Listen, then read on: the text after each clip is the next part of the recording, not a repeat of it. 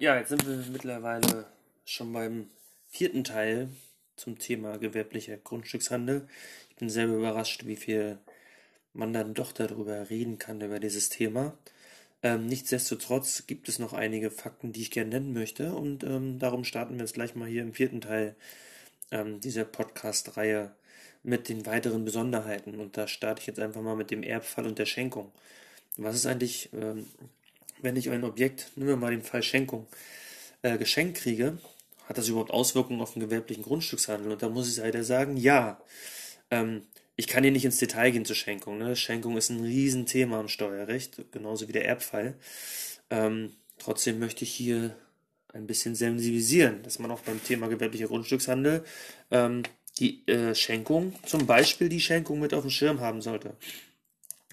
Dann der Fall der Schenkung selber zählt noch nicht beim gewerblichen Grundstückshandel. Das, ist nicht, das ist nicht so zu behandeln wie eine Veräußerung eines Objekts oder so. Das ist erstmal total egal.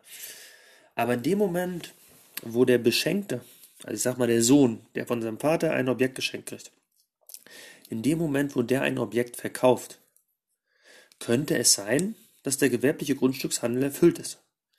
Nämlich weil er selber vielleicht auch noch drei andere Objekte hat und jetzt das ähm, Objekt, was sein Vater gehalten hat, und äh, ihm geschenkt wurde, auch verkauft. Ja, es könnte vorliegen. Man müsste jetzt praktisch genau prüfen, sind dann die Parameter für alle, in dem Fall vier Objekte, erfüllt. Das gilt auch hinsichtlich dieser ganzen Fristen, fünf Jahresfrist etc. Und da werden zum Beispiel die Fristen des ähm, vorherigen Eigentümers, also sprich des Vaters, ähm, einfach weitergezählt. Ja, also die gehen praktisch mit über. So ist es ja beim privaten Veräußerungsgeschäft auch hinsichtlich der zehn Jahresfrist. Ja, also wenn da Vater an Sohn verschenkt oder vererbt etc., dann laufen Fristen erstmal weiter. Ja, man, man eignet des äh, Schenkers, äh, Erblassers an. Ähm, und so ist es ja auch. Hier kommt aber noch bei der Schenkung, ne? Und hier mein Fall, ich habe drei Objekte als Sohn und jetzt kommt das vierte beim Vater dazu und ich verkaufe. Kommt dann noch das Risiko dazu, dass der Vater selber sich dieses Objekt, was er verschenkt hat, und den Verkauf, den er nicht beeinflussen kann, im Zweifel auch noch zurechnen lassen muss. Ja, da sagt man, mein Gott, ist ja nicht so schlimm. Aber was ist denn, wenn der Vater selber auch drei Objekte vorher verkauft hat? Und jetzt verschenkt er das an seinen Sohn und denkt, alles ist safe und jetzt verkauft sein Sohn das und auf einmal springt das auch auf den Vater zurück. Ja, das kann passieren. Ja, ich will hier nicht ins Detail gehen. Ich will euch nur sensibilisieren, dass auch bei der Schenkung gewisse Risiken für beide Parteien äh, vorliegen können. Also sprich nicht nur für den, der die Schenkung erhält, sondern auch der, der die Schenkung vollzieht. Und ähm, das sollt ihr bedenken, wenn es ums Thema Schenkung und Zählobjekte geht. Ähm, ja, der Rest zur Schenkung, habe ich gesagt, ist relativ speziell. Ähm, will ich nicht drauf eingehen, aber ich wollte eigentlich nur noch mal die Schenkung hier nennen, weil sie auch explizit in diesem BMF-Schreiben der Finanzverwaltung aus 2004 genannt ist und ähm, man sie einfach auf dem Schirm haben sollte. Ja, wo wir gerade beim Thema Spezielles sind, möchte ich auch an dieser Stelle nochmal auf das Thema eingehen, Grundstücke, die ohne Gewinnplan verkauft werden. Ja, also wenn ich ein Grundstück habe, wo ich definitiv sagen kann, das werde ich im Zweifel, wollte ich gar nicht verkaufen, aber auf jeden Fall wollte ich es nicht mit Gewinn verkaufen und ich verkaufe es auch nicht mit Gewinn. Also ist von vornherein klar, das wird ein Verlustding, dann fließt das nicht rein in den gewerblichen Grundstückshandel. Die Frage ist, warum wird denn ein Objekt vielleicht verlustig? Äh, das könnte ja einfach sein, weil ich es einfach zu billig verkaufe. Ähm, es könnte aber auch dazu führen, dass ich sage, ja, das wird, ähm, ähm, das wird verlustig, weil zum Beispiel ähm, Darlehen übernommen werden oder so. Ja, ähm, da muss man genau aufpassen, ja, oder Darlehen auch nicht übernommen werden. Also was ich eigentlich nur sagen will, ist, vielleicht kommt das jetzt ein bisschen schlecht rüber. Ähm, Darlehen sind ein Thema, die im Zweifel wo man im Zweifel denkt, da wird irgendetwas billiger verkauft, aber nein, auch Darlehen selber, wenn die übergehen, ist, äh, äh, sprechen für eine gewisse Entgeltlichkeit. Ja, also auch sollte man die Themen, gerade wenn es um das Thema geht, Verkauf ähm, von Grundstücken ohne Gewinn, sollte man auch das Thema Darlehen speziell beachten. Ähm, was ist denn mit Objekten, die ich mit Verlust verkaufe, aber die ich eigentlich mit Gewinn verkaufen wollte? Also sprich, ich habe ein Objekt, ähm, ich sage, ja, da mache ich noch, weiß ich, 20% Aufschlag, jetzt stellt sich heraus, der Markt gibt es nicht her, ich muss es eigentlich mit 10% Minus verkaufen. Diese Objekte zählen beim gewerblichen Grundstückshandel und auch bei den Zählobjekten mit rein. Weil sie sind nicht von Anfang an geplant, Verluste zu machen, sondern sie sind von Anfang an geplant, damit Gewinne zu erzielen. Und wenn es dann im Zweifel auch mal zum Verlustfall kommt, sind das trotzdem Zielobjekte, auch wenn sie keinen Gewinn gebracht haben. Entscheidend ist wirklich, was war die vorherige Planung, ähm, der äußere Anschein etc. Das sind natürlich Basics, die ich hier erzähle, und das sind natürlich auch nur, das ist Theorie. Inwieweit das Finanzamt das hinterher nachweisen kann, beziehungsweise was habe ich für gute Argumente, um zu sagen, nee, nee, das war ja von Anfang an als Verlust geplant. Das ist ja die andere Seite. Es geht einfach nur darum, diese Fälle werden besprochen, auch im Rahmen des BMF-Schreibens. Dahingehend möchte ich sie einmal nennen. Man muss ja einfach nur wissen, okay, wenn der Fall so wäre, ähm, wie es das BMF-Schreiben sagt, dann hätte es die und die Rechtsfolge. Und jetzt muss man versuchen, Argumente zu finden, um genau auf die Punkte des BMF-Schreibens einzugehen und zu sagen, guck, bei mir passt es, ähm, es war immer ein Verlustobjekt, ähm, es zählt nicht mit rein. Ja, man muss ja einfach nur, man muss ja einfach nur die Vorgaben der Finanzverwaltung kennen, um sie dann zu seinen Gunsten nutzen zu können. Ähm, ja, wann haben wir im Zweifel ähm, auch keine, ähm, keine Zählobjekte, beziehungsweise auch gar keinen gewerblichen Grundstückshandel? Naja, wenn ich mal verkaufe, das hatte ich auch schon mal im anderen Podcast gesagt und überhaupt gar keine Wiederholungsabsicht habe. Ja, da äh, bin ich der Meinung, da sind wir eigentlich ganz, ganz safe. Wo wir vielleicht noch aufpassen müssen, ist, wenn wir größere Pakete außerhalb von fünf Jahren verkaufen. Ja? Also kommt ja immer mal vor, jemand hat ein paar mehr Wohnungen und jetzt sind die fünf Jahre auch schon, ich sag mal, zu unserem positiven Sinne geknackt. Ähm, und jetzt verkaufe ich trotzdem ein Riesenpaket. Ja? Da, wenn man das so sauber durchprüft, könnte man eigentlich zu dem Ergebnis kommen, dass man im Zweifel keine Zählobjekte hat und auch nicht im gewerblichen Grundstückshandel landet. Die Frage ist, wenn ich größere Pakete habe, rutsche ich nicht vielleicht durch irgendwelche Argumente in, den, in, in die Branchenkundigkeit rein. Ähm, das wird das Finanzamt natürlich versuchen. Das heißt, bei größeren Objekten oder bei größeren Paketen, Wohnungspaketen, die ich verkaufe, größere Objektpakete, wäre ich immer vorsichtig. Da würde ich zum Beispiel immer versuchen, dass es nicht nach, nach Branchenkundigkeit aussieht und ich würde natürlich auch niemals die fünf Jahre nur minimal überschreiten. Weil da wäre ich im Zweifel, wenn man das äh, kritisch prüft, das Schema der Finanzverwaltung, also das ähm, viel erwähnte und äh, explizit auch äh, detailliert genannte ähm, BMF-Schreiben aus 2004 mit dem entsprechenden Schema ähm, in der Anlage, wo ich ja meine ersten Podcast-Folge zum gewerblichen Grundstückhandel ausführlich darauf eingegangen bin, ähm, da sollte man dann bei größeren Paketen ein bisschen vorsichtig sein, dass man nicht genau die fünf Jahre gerade so geknackt hat. Ähm, ja, was ist dann, ähm, wo möchte ich eigentlich noch hinaus? Das ist nämlich dieses, dieses ganz gefährliche Thema, wenn ich Objekte habe, die die zehn Jahre noch nicht geknackt haben. Ich glaube, ich habe in einem vorherigen, ich weiß in Folge drei oder zwei, habe ich darauf schon mal, bin ich schon mal eingegangen, ähm, weil das ist eigentlich der größte Knackpunkt an diesem ganzen Thema gewerblicher Grundstückshandel.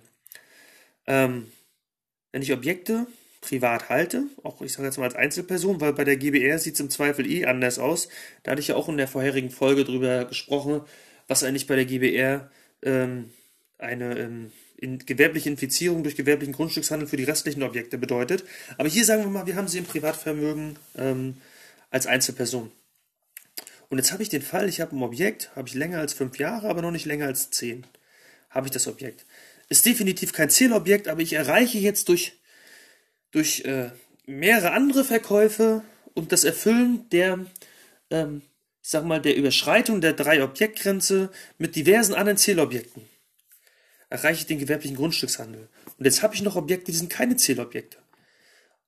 Weil ich sie irgendwie gehalten habe zwischen fünf und zehn Jahren. Was passiert jetzt mit diesen Objekten? Okay, wenn ich sie eigen nutze, würde ich sagen, sind sie safe. Über fünf Jahre. Ähm, dann würde ich sagen, sind die definitiv, können die auch nicht, obwohl sie keine Zählobjekte sind, aber durch ihre Eigennutzung können sie definitiv nicht Bestandteil des gewerblichen Grundstückshandels werden. Und das gleiche gilt aus meiner Sicht auch für Objekte, die ich länger als zehn Jahre habe. Aber gerade diese, und, und vermiete, ne?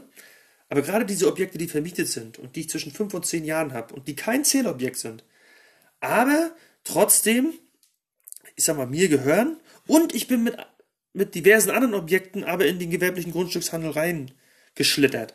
Was ist dann mit diesen Objekten, die keine Zählobjekte sind? Und da besteht wirklich, und ich habe es, glaube ich, in der Folge 3 war es gesagt, und ich möchte es jetzt nochmal sagen, da besteht aus meiner Sicht das große Risiko, dass das Finanzamt sagt, diese Objekte, die hältst du ja noch gar nicht langfristig. Du bist ja gar nicht über zehn Jahren. Und das ist ja überhaupt gar kein Eigennutz. Die sind doch auch äh, Bestandteil deines gewerblichen Grundstückshandels. Die willst du doch auch irgendwann mal verkaufen. Dieses Risiko müsst ihr wirklich auf dem Schirm haben und dagegen müsst ihr argumentieren. Und ich glaube, ihr könnt dagegen auch gut argumentieren. Und darum habe ich ja auch in Folge 3 diesen Hinweis gegeben, trennt die einzelnen Objekte voneinander hinsichtlich ihrer administrativen Darstellung, hinsichtlich der Verwaltung, hinsichtlich der Bankkonten, hinsichtlich der Überschussermittlung. Ähm, verzwickt sie nicht miteinander. Ja? Das ist ein großes Argument dafür. Ähm, finanziert sie lange. Ja, dass ihr wirklich sagen könnt, dass, äh, das, ihr könnt zwar sagen, die vier anderen vier Objekte oder fünf oder sechs, weiß ich, was ihr da jetzt als Beispiel an Zählobjekten habt, ist alles gewerblicher Grundstückshandel. Da geht ihr auch mit. Aber das sind klassische Objekte, die für Buy and Hold sind. Und das könnt ihr dann auch nachweisen und dafür müsst ihr Belege äh, vorbringen und das müsst ihr entsprechend dokumentieren. Ja, aber wie gesagt, Risiko ist da. Und darüber wird in der Community aus meiner Sicht nicht oft genug gesprochen, ähm, dass das Risiko da ist. Es gibt sicherlich genug Steuerberater, ähm, die sagen, die sehen das Problem nicht. Sie sehen das auch nicht als Risiko, aber ich glaube, es wird auch genug geben, die genau meine Auffassung vertreten. Und wie gesagt, bei äh, Steuerrecht gibt es ja immer mehrere Meinungen. Und ich sage ja nicht, wenn ich so einen Fall habe, dass ich jetzt per se sagen würde, wenn das jetzt mein Mandant wäre, würde ich schon profiskalisch daraus ähm, Betriebsvermögen machen, das Ganze verstricken und äh, das Bestandteil des gewerblichen Grundstückshandels machen. Das sage ich ja gar nicht. Aber ich würde mich auf das Risiko einstellen, dass das Finanzamt im Zweifel diese Behauptung aufstellt und dann Argumente haben, die dagegen sprechen. Äh, worauf möchte ich noch eingehen? Das Thema Beginn. Wann beginnt denn eigentlich der gewerbliche Grundstückshandel? Naja, wenn wir objektiv sehen, da ist ein Gewerbebetrieb. Also da wird auch schon ab dem ersten Objekt so gehandelt, als wenn das ein Grundstückshandel werden soll. Ja, da wird irgendwie großspurig gebaut, gekauft, schon äh, im Rahmen des Kaufs wird schon ein Makler akquiriert, der über den Verkauf nachdenkt oder man geht ähm, im Rahmen von Bauarbeiten auf die Bedürfnisse des Eigentümers, des neuen Eigentümers ein etc. Ja, ähm, dann ist der Beginn natürlich schon ab der, äh, ab der ersten Handlung, die mit dem Gewerbebetrieb im Zusammenhang steht. Wenn wir aber sagen, nee, nee, grundsätzlich ist das erstmal hier alles private Vermögensverwaltung. Da ist auch nicht geplant, gleich Objekte, die man kauft oder äh, errichtet, gleich wieder zu verkaufen. Sondern erstmal werden die vermietet und dann vergehen auch noch ein, zwei Jahre. Und man kommt eigentlich nur zu der Gewerblichkeit über das Schema der Finanzverwaltung, nämlich über diese drei Objektgrenzen, indem man die reißt. Dann ist der ähm, gewerbliche Grundstückshandel natürlich erst ab dem rückwirkend dann ab dem Kauf des ersten Objektes, also ab dem ersten Zählobjekt, welches auch im Rahmen der Prüfung des gewerblichen Grundstückshandels als Zählobjekt gilt. Also sprich, was die, diese doppelte Fünfjahresfrist Prüfung erfüllt. Also in sich selbst die Fünfjahresfrist erfüllt und auch, sprich, also der eigene, die eigene Anschaffung und der Verkauf ist innerhalb von fünf Jahren und dann in der Summe auch in diesen Fünfjahresfreitraum fällt, wo innerhalb von fünf Jahren mehr als drei solcher Zielobjekte verkauft werden. Ja, also wenn diese doppelte Voraussetzung erfüllt ist, dann reden wir da von dem allerersten Objekt. Ja, was da als erstes Zielobjekt mit reinfällt. In dem Moment, wo das angeschafft wird, ähm, haben wir praktisch den Beginn des ähm, äh, Gewerbebetriebs, ja, des gewerblichen Grundstückshandels mit all seinen Folgen. Ähm, und was gehört denn alles zum gewerblichen Grundstückshandel? Und ähm, das hatte ich ja gerade eigentlich schon gesagt, ich möchte es hier noch mal an, anmerken. Also da gehören natürlich alle, alle Zählobjekte rein, logischerweise. Und im Zweifel die Nicht-Zählobjekte zwischen 5 und 10 Jahren. Ähm, da setze ich jetzt mal ein Fragezeichen hinter. Oder ein, ein, ein, ein Ausrufezeichen und das Wort Risiko. Ähm, Objekte, die mehr als 10 Jahre sind, Eigennutz fallen da aus meiner Sicht nicht mit rein. Was sind denn jetzt eigentlich die Konsequenzen ähm, wenn der gewerbliche Grundstückshandel erfüllt ist. Ja, die Konsequenzen sind, dass wir eine Gewinnermittlung machen müssen. Und die normale Gewinnermittlung, die da vielleicht zum Tragen kommt, wäre die doppelte Buchführung. Also sprich, wir müssen eine Bilanz und eine G äh, Gewinn- und Verlustrechnung machen, also eine G&V. Ähm, das heißt, wir buchen da ganz normal wie jeder andere Gewerbebetrieb. Grundsätzlich sind bei Gewerbebetrieben auch diese typischen 4-3-Rechnungen ähm, möglich. 4-3-Rechnungen sind ja normalerweise ganz normale Einnahmenüberschussrechnungen. Das heißt, da wird der Gewinn ermittelt ähm, nach Zufluss und Abfluss der Einnahmen und Ausgaben. 4-3-Rechnung heißt das eigentlich nur, weil diese man nennt sie auch, äh, wie gesagt, Einnahmenüberschussrechnung, im Paragraph 4 Absatz 3 Einkommensteuergesetz geregelt ist. Ähm, die könnte vielleicht, ich sage jetzt mal mit ganz, ganz blass geschrieben, vielleicht zur Anwendung kommen, aber eigentlich ist die Voraussetzung, äh, die Voraussetzung dafür, dass man sie anwendet, hier nicht gegeben, weil regelmäßig der gewerbliche Grundstückshandel ähm, erst nachträglich festgestellt wird, nämlich durch Überschreitung der Drei-Objektgrenze und dann, dann in alte Jahre rückwirkend reingeht und dann die Möglichkeit der Wahl des, des Paragraphen 4 Absatz 3 im Zweifel gar nicht mehr möglich ist. Äh, ja, das aber nur mal am Rande. Also das ist vielleicht auch eine kleine Diskussionssache. Vielleicht findet man noch eine Lösung im Finanzamt anders zu argumentieren. Grundsätzlich merkt euch mal, äh, ihr werdet aber buchführungspflichtig. Am Ende, sag ich mal, in der heutigen Zeit, wenn man mal so an die klassischen ähm, Buchführungsprogramme denkt, ist es schon fast egal, ob ich jetzt 4-3-Rechnungen mache, also sprich die Einnahmenüberschussrechnung oder Bilanzierer werde. Klar, im Rahmen der Jahresabschlussbuchung gibt es so ein paar Besonderheiten, weil ja bei der Einnahmenüberschussrechnung im Normalfall ja nur die Einnahmen und Ausgaben erfasst werden, wie sie, wie sie geflossen sind. Jetzt mal grob erklärt, ne? also gibt es diverse Ausnahmen, aber hier will ich es jetzt auch nicht übertreiben. Bei der Bilanz ist halt so, dass da auch gewisse Positionen, die noch nicht geflossen sind, aber wirtschaftlich äh, angefallen sind, im Zweifel ähm, abgegrenzt werden müssen und auch gebucht werden müssen. Also als kleiner, als kleiner Unterschied. Aber ich glaube, wenn ihr in das Thema reinkommt, dass der gewerbliche Grundstückshandel erfüllt ist und ihr kommt in das Thema rein Buchführungspflicht, werdet ihr vielleicht eh nicht mehr um das Thema Steuerberater drumherum kommen. Ähm, ja, was passiert noch? Die Grundstücke, ja, wenn wir jetzt gewerbliche Grundstückshandel haben, dann werden die Grundstücke Umlaufvermögen. Das heißt, ähm, euch steht im Normalfall keine AFA mehr zu. Ähm, auch nicht für den Fall, dass ihr vermietet. Weil man sagt, ähm, das Grundstück unterliegt dann eigentlich gar nicht mehr der regelmäßigen Abnutzung und dient auch nicht der, dem Gewerbebetrieb selber, sondern ist eigentlich ein typisches Umlaufprodukt, was eingekauft wird, um weiter zu verkaufen.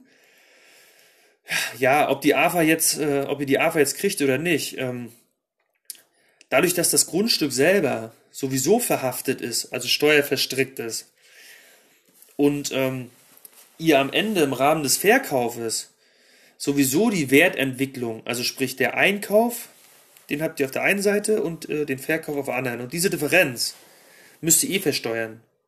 Und ähm, diese Summe würde ja eigentlich, wenn ihr vorher auf, auf die Anschaffungskosten noch AFA kriegt, sich ja nur vergrößern. Das heißt, ihr würdet eigentlich, selbst wenn ihr AFA geltend macht, würdet ihr diese AFA irgendwann rückgängig machen im Rahmen des Verkaufs, weil ihr dann diese Wertminderung, die ihr als AFA gebucht habt, im Rahmen des Verkaufspreises ja wieder als nachträglichen Gewinn versteuern müsst. Also ihr habt eigentlich keine Vorteile außer den, den eigentlichen Liquiditätsvorteil, dass wenn das Objekt äh, länger, ich sag mal, als, also über, über den Jahreszeitraum hinaus in euer Betriebsvermögen ist, dann habt ihr natürlich, wenn ihr AFA kriegen könntet, würdet ihr, sag ich mal, im ersten Jahr noch AFA haben und im zweiten Jahr hättet ihr dann vielleicht die Veräußerung, dann hättet ihr im zweiten Jahr, würdet ihr zwar die AFA rückgängig machen, aber ihr hättet zumindest im ersten Jahr den Aufwand und im zweiten Jahr hättet ihr den, den äh, Ertrag, der die ganze AFA rückgängig macht. Und wenn ihr jetzt zwischen dem ersten und zweiten Jahr unterschiedliche Steuersätze habt, hätte das natürlich einen Vorteil, die AFA geltend zu machen. Sagen wir, im ersten Jahr habt ihr, was ich, 40% Steuersatz und im zweiten Jahr nur 20. Dann hätte das schon was gebracht, wenn man im ersten Jahr die AFA geltend machen kann. Aber jetzt sagen wir mal, wenn ihr jedes Jahr konstante Steuersätze habt, weil ihr eh im Spitzensteuerbereich seid, dann ist es, glaube ich, aus meiner Sicht fast egal, dann ähm, sind das eigentlich reine Liquiditätsvorteile, die sich irgendwann wieder aufholen. Aber es gibt kein, äh, kein Effekt, auf einem langen Zeitraum gesehen, keinen effektiven Gewinn, den ihr durch die AFA machen würdet. Auch keinen effektiven Steuervorteil auf den Gesamtzeitraum. Dahergehend finde ich diesen, diesen Punkt jetzt nicht ganz so äh, wichtig, weil wie gesagt, durch die ähm, Gewerblichkeit ist das Objekt eh steuerverhaftet und äh, jegliche stille Reserven sind am Ende irgendwann zu versteuern. Und jede ähm, Minderung vorher wird hinterher durch einen erhöhten Gewinn wieder ausgeglichen. Ähm, ja, auf das Thema ähm, ähm, 4 Absatz 3 ähm, Rechnung, sage ich mal, also sprich eine Rechnung bin ich ja eingegangen.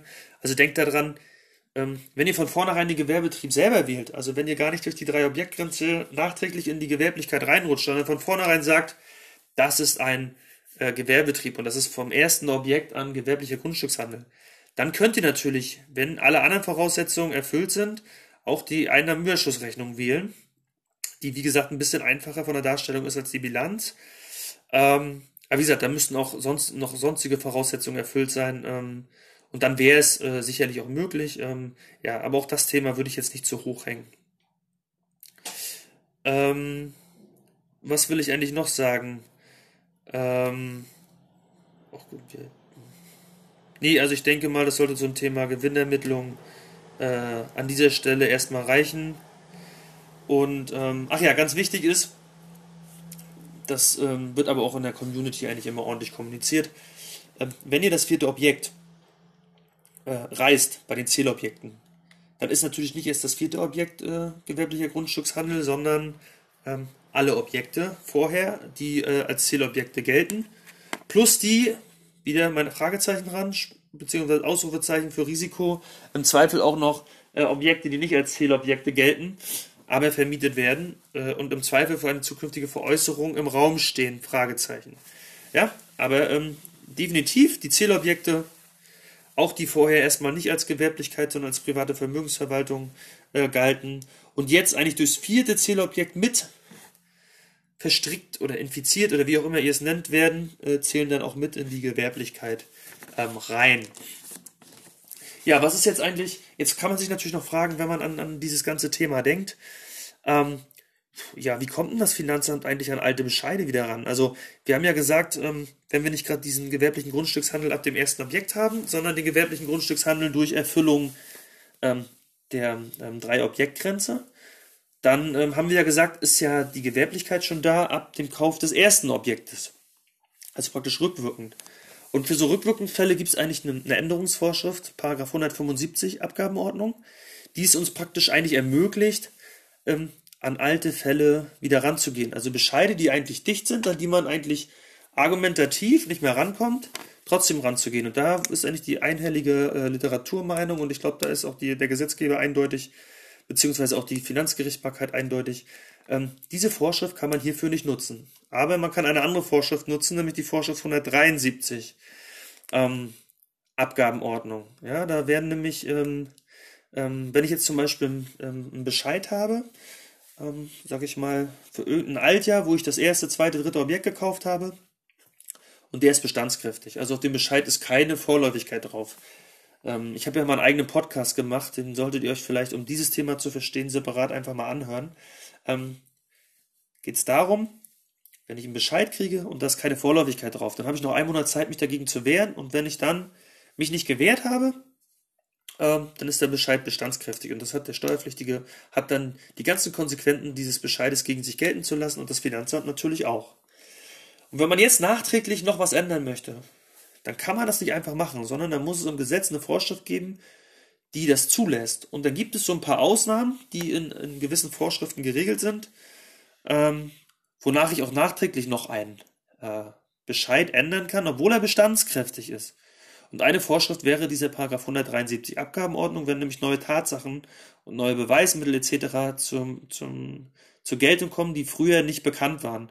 Und ähm, nach der gängigen Literatur ist genau diese Vorschrift, die 173, ähm, möglich, damit das Finanzamt hinterher noch an die Altbescheide rangehen kann und sagen kann, nein, diese Bescheide machen wir jetzt nochmal auf, obwohl sie bestandskräftig waren, aber über die Änderungsvorschrift 100, 173 Abgabenordnung dürfen wir den Fall nochmal äh, öffnen. Natürlich nur bezogen auf diese, auf diese neuen Erkenntnisse und auch nur in Bezug auf diese gewerblichen äh, Einkünfte. Also alles andere bleibt im Bescheid safe. Wenn ihr da noch irgendwelche anderen ähm, Tatbestandsmerkmale oder, oder, oder, andere Einkünfte etc. im Bescheid habt, die bleiben weiterhin davon unberührt. Ähm, den 173 nutzt man dann explizit für diese gewerbliche Tätigkeit. Und so kommt das Finanzamt an alte Fälle ran. Alternativ kommt sie in alte Fälle ran, wenn sie die von vornherein offen hält. Also wenn sie sagt, die sind noch nicht endgültig bestandskräftig, sondern ähm, wir erlassen einen Bescheid, der ist vorläufig hinsichtlich zum Beispiel äh, der Einkünfte aus Vermietung und Verpachtung oder die sind ähm, insgesamt ähm, unter dem Vorbehalt der Nachprüfung, also wenn auf dem Bescheid draufsteht, der Bescheid ergeht unter dem Vorbehalt der Nachprüfung nach 164 Abgabenordnung, ist der ganze Fall noch offen. Und diese offen, das Offenbleiben ähm, herrscht im Zweifel auch noch eine ganze Zeit äh, nach. Ja, über die genaue Fristenberechnung, ob das jetzt noch drei, vier, fünf Jahre hält, ähm, das lassen wir jetzt mal außen vor. Ähm, man kann sich aber merken, im Normalfall ähm, ist da noch ein längerer Zeitraum nach äh, Bescheiderlassung möglich, den Fall komplett zu ändern. In dem Fall bei 164 sogar komplett. Ähm, das heißt, wenn das auf eurem Bescheid steht, dann kommt das Finanzamt da ganz einfach ran und kann nachträglich den gewerblichen Grundstückshandel noch in die alten Steuerveranlagungen mit reindrücken, so nenne ich das jetzt mal ganz plakativ gesagt. Also, guckt, welche Änderungsvorschriften sind möglich. Wenn ihr mal so einen Fall habt von gewerblichen Grundstückshandel und auf einmal ähm, argumentiert das Finanzamt damit, ähm, dass dieser erfüllt ist, der gewerbliche Grundstückshandel, dann ähm, guckt mal nach welcher Vorschrift sie argumentieren und äh, im Zweifel habt ihr vielleicht sogar Möglichkeiten, weil ihr selber fachlich gut drauf seid oder euer Steuerberater ist fachlich gut drauf. Ähm, was übrigens bei dem, bei, bei so verfahrensrechtlichen Sachen nicht immer der Fall sein muss. Ich weiß, dass das Thema Abgabenordnung und die Abgabenordnung regelt ja am Ende für die Steuerberater alle verfahrensrechtlichen Themen. Ähm, ist nicht sonderlich beliebt bei den Steuerberatern, weil es ein sehr trockenes Thema ist. Ähm, ja, da müsst ihr einfach mal gucken, ähm, wenn mal wirklich so eine Änderung wegen gewerblicher Grundstückshandel kommt, inwieweit ihr da verfahrensrechtlich überhaupt mitgehen könnt mit den Argumenten der Finanzverwaltung oder ob ihr nicht sogar die Finanzverwaltung in ihren Argumenten tot machen könnt, weil irgendwelche Verfahrensvorschriften nicht ordnungsgemäß eingehalten wurden. Ja, welches Thema haben wir noch? Ja, wir hatten jetzt ja mal so ein bisschen davon gesprochen, ähm, wie sieht das aus mit dem, äh, mit dem Beginn. Dann geht es natürlich auch um die Beendigung des gewerblichen Grundstückshandels. Ne? Also man kann natürlich so ein, so ein gewerblicher Grundstückshandel wird begründet äh, durch das Finanzamt im Zweifel. Ne? Also die, die prüfen ihr Schema durch und sagen, ja, vier Zählobjekte, alles erfüllt, ihr seid jetzt gewerblicher Grundstückshändler. Es muss natürlich die Möglichkeit geben, den irgendwann zu beenden. So wie ihr jeden Gewerbebetrieb beenden könnt, könnt ihr auch den gewerblichen Grundstückshandel irgendwie beenden. Bloß das ist natürlich gerade beim gewerblichen Grundstückshandel, den ihr ja nicht selber offensiv als Gewerbebetrieb bewerbt, sondern der durch das Finanzamt ähm, eigentlich erst zum Gewerbebetrieb wird. Könnt ihr natürlich nicht sagen, so jetzt hat das Finanzamt irgendwie hier vier Objekte gefunden, macht da gewerblicher Grundstückshandel. Ähm, wir sind jetzt gerade im, im Jahr des vierten Verkaufs und wir sagen jetzt, ja, vierter Verkauf ist rum. Ähm, ich beende auch gleich wieder den gewerblichen Grundstückshandel, den das Finanzamt gerade erst aufgemacht hat. Das würde natürlich gehen. Spricht grundsätzlich nichts dagegen, aber ihr braucht gute Argumente, warum ihr ihn jetzt schon wieder beendet. Gerade wenn ihr noch äh, Objekte im Bestand habt, weil da wird das Finanzamt immer sagen, naja, die anderen Objekte werden ja im Zweifel auch noch verkauft. Und ähm, dahergehend findet gute Argumente, um zu sagen, nee, nee, das ist, äh, das sind Typ, die anderen Objekte sind alle bei entholt und hier kommt kein Verkauf mehr, das müsst ihr irgendwie darlegen können. Dann kommt ihr auch aus der Nummer gewerblicher Grundstückshandel raus. Ähm, ihr müsst dann bloß darauf achten, welche Objekte hat das Finanzamt eigentlich alle zum gewerblichen Grundstückshandel dazugezählt? Hat sie nämlich diese Buy-and-Hold-Objekte, wo ich von gesagt habe, diese Objekte, die keine Zählobjekte sind, aber erst innerhalb von zehn, äh, fünf bis zehn Jahren in eurem Bestand sind, vielleicht auch ähm, zu gewerblichen Grundstücken gemacht. Also sprich, hat diese, diese, diese Wirtschaftsgüter als Betriebsvermögen behandelt. Dann führt die Aufgabe eures Gewerbebetriebs dazu, dass im Zweifel äh, jetzt ein Wert, ein, ein, ein, ein Verkehrswert ermittelt werden muss ähm, von den Objekten, die nicht verkauft werden, aber vom Betriebsvermögen, also sprich dem gewerblichen Grundstückshandel, überführt werden ins Privatvermögen. Und im Zweifel entstehen da auf einmal äh, werden da stille Reserven aufgedeckt, die ihr versteuern müsst. Die müsst ihr dann natürlich, äh, diese Steuer müsst ihr auch bezahlen aus einem Überschuss, den ihr auf dem Bankkonto nicht habt. Warum habt ihr die nicht? Naja, ihr habt die Objekte ja nicht verkauft, ihr habt die sie nur vom Betrieb ins Privatvermögen überführt. Und da seht ihr mal wieder, warum es wichtig ist, diese Risiken zu kennen. Ich sage ja nicht, dass sie eintreten. Wenn ihr gute Argumente habt und sagt, diese Objekte wurden nie infiziert, die waren nie Betriebsvermögen. Ja, die waren immer für Buy and Hold und ihr könnt das begründen. Dann habt ihr diesen Schritt ja nicht. Weil dann müsst ihr sie nicht vom Betriebs- ins Privatvermögen überführen, im Rahmen der Aufgabe dieses gewerblichen Grundstückshandels, sondern ihr sagt von vornherein, die waren nie Betriebsvermögen. Aber wie gesagt, denkt an das Risiko. Ja, äh, nicht, dass ihr hinterher umfallt und das Finanzamt erstmal so argumentiert, dann kommt ein Steuerbescheid um die Ecke und äh, der bricht euch im Zweifel das Genick. Das wollt ihr natürlich nicht, weil Genickbrechen heißt, da kommt ein Steuerbescheid und dann habt ihr irgendwie einen Monat Zahlungsziel. Ähm, dagegen könnt ihr natürlich noch vorgehen, zumindest könnt ihr versuchen, äh, ähm, außergerichtlich oder im Zweifel auch gerichtlich dagegen vorzugehen. Aber grundsätzlich steht dann diese Nachzahlungssumme erstmal im Raum. Also wie gesagt, das sollte man ein bisschen auf dem Schirm haben. Grundsätzlich äh, ist es aber möglich, ähm, ganz normal den gewerblichen Grundstückshandel äh, zu beenden. Ähm, wenn natürlich alle Objekte äh, dann verkauft sind, also ich sag mal, ihr hattet vielleicht nur diese vier Objekte, die jetzt auch alle gewerblicher Grundstückshandel waren und damit alle Betriebsvermögen waren, die sind alle verkauft, dann kann man natürlich auch den gewerblichen Grundstückshandel beenden. Und dann sind die Argumente natürlich auf eurer Seite. Dann könnt ihr natürlich sagen, äh, hier ist ja nichts mehr. Also, äh, wo soll hier der Gewerbebetrieb weitergehen? Da wird das Finanzamt die ganze Sache eher mitmachen. Problem wird dann nur, wenn ihr dann vielleicht ein paar Monate später schon wieder ein neues Objekt kauft. Dann würde nämlich vielleicht das Finanzamt sagen, na ja, das war ja schon dein Plan und eigentlich hast du nur deinen Gewerbebetrieb unterbrochen und die Unterbrechung gibt es nicht. Dann besteht eigentlich der Gewerbebetrieb weiter fort und das neue Grundstück wird im Zweifel von Anfang an gleich gewerblicher Grundstückshandel. Auch hier, wenn du hier wieder Argumente findest und sagst, nee, nee, das ist jetzt bei und holt, und dann holst du halt wieder Argumente aus der Schublade, wie langfristige Vermietung, langfristige äh, Zinslaufzeit, langfristiges Darlehen, ne, in dem Fall, ähm, hohe Vorfälligkeitsentschädigung etc. Wenn du so eine Sache jetzt äh, ähm, ja, hervorrufen kannst oder beweisen kannst, dann hast du natürlich Argumente zu sagen, nee, nee, das ist jetzt wirklich bei entholt und ähm, das war auch keine Unterbrechung des gewerblichen Grundstückshandels, sondern der gewerbliche Grundstückshandel ist beendet und jetzt beginnt hier eine ganz neue Tätigkeit, nämlich Vermietung im Rahmen der privaten Vermögensverwaltung. Ähm, ja, was ist dann noch? Also ähm, beim Thema Beendigung ähm, kann natürlich auch sein, dass du einfach sagst, ich will das gar nicht beendigen. Trotzdem will ich gerne mal ein ähm, ähm, Grundstück aus dem Betriebsvermögen äh, was das Finanzamt im Zweifel zu Betriebsvermögen gemacht hat, ins Privatvermögen überführen.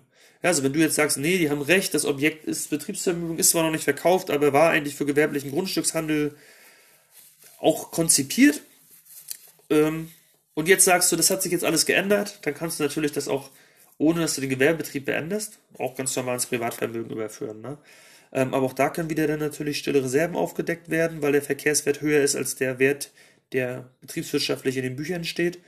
Und auch da kann dann wieder eine Steuer auf dich zukommen, ähm, die dir im Zweifel das Genick brechen kann, weil gerade bei Grundstücken und hohen Wertentwicklungen kommt doch mal schnell eine hohe Steuernachzahlung raus. Und gerade wenn du Objekte nicht verkauft hast, sondern nur überführt hast ins Privatvermögen, kann das ein großes Risiko sein, weil auf einmal Steuern fällig werden für eine Wertentwicklung, die du in Geld gar nicht bekommen hast.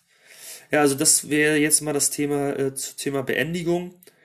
Ähm, ich würde vielleicht nochmal als kleinen Tipp hier geben, wenn wir, wenn wir jetzt zum Beispiel sagen, wir haben, ich sag mal, wir haben fünf Objekte und ähm, ich komme mal wieder auf meinen Risikofall zurück, weil ich sehe ihn als eklatantes Risiko. Ähm, und vier sind Zählobjekte. Und das fünfte Objekt ist dieses typische Objekt zwischen fünf und zehn Jahren gehalten und ist eigentlich auch für Buy and Hold äh, gedacht. Und das Finanzamt sagt, nö, das Objekt wird jetzt auch Betriebsvermögen, weil das gehört zum gewerblichen Grundstückshandel kämpft darum, dass es von Anfang an Privatvermögen bleibt? Und wie kämpft ihr darum? Im Zweifel akzeptiert ihr auch erstmal, dass sie es als Betriebsvermögen behandeln, aber haltet die Bescheide offen. Also sprich die Steuerbescheide offen halten. Ähm, und beweist durch jedes weitere Jahr Haltedauer, dass es wirklich bei Enthold war. Und meine Meinung ist, spätestens wenn das Objekt dann nach zehn Jahren immer noch in eurem Bestand ist, habt ihr alle Argumente auf eurer Seite, um zu sagen, guck mal, ich habe das definitiv mehr als zehn Jahre gehalten. Wie viele Argumente muss ich dir noch bringen, als wenn das nicht buy and hold ist? Ja, und ähm, wenn das, wenn diese zehn Jahre vorbei sind, dann ähm, glaube ich, hat man gute Argumente. Und wenn man dann die Bescheide der Vorjahre offen gehalten hat, mit offen meine ich, äh, legt im Zweifel Einspruch ein. Vielleicht sind die Bescheide auch eh unter dem Vorbehalt der Nachprüfung nach 164 Abgabenordnung. Ähm, wenn das der Fall ist, ähm, ist es auch in Ordnung. Ähm, aber haltet sie offen, damit ihr irgendwann mal mit dem Argument kommen könnt, hier seht ihr, liebes Finanzamt, es war von Anfang an buy and hold. Ich habe sogar die zehn Jahre gehalten. Ähm, ich akzeptiere euren gewerblichen Grundstückshandel für die anderen vier Objekte, aber dieses fünfte Objekt war von Anfang an, war immer und bleibt auch immer Privatvermögen. Das vielleicht als kleiner Tipp hier. Ähm, damit will ich auch Folge 4 abschließen. Ich habe nachher noch ein bisschen Fazit. Ich habe auch noch, äh, noch ein, zwei sonstige Probleme, die ich hier noch mal kurz äh, nennen will, aber das werde ich dann in der, im fünften Teil, im letzten Teil machen. Bis dahin, ciao, ciao.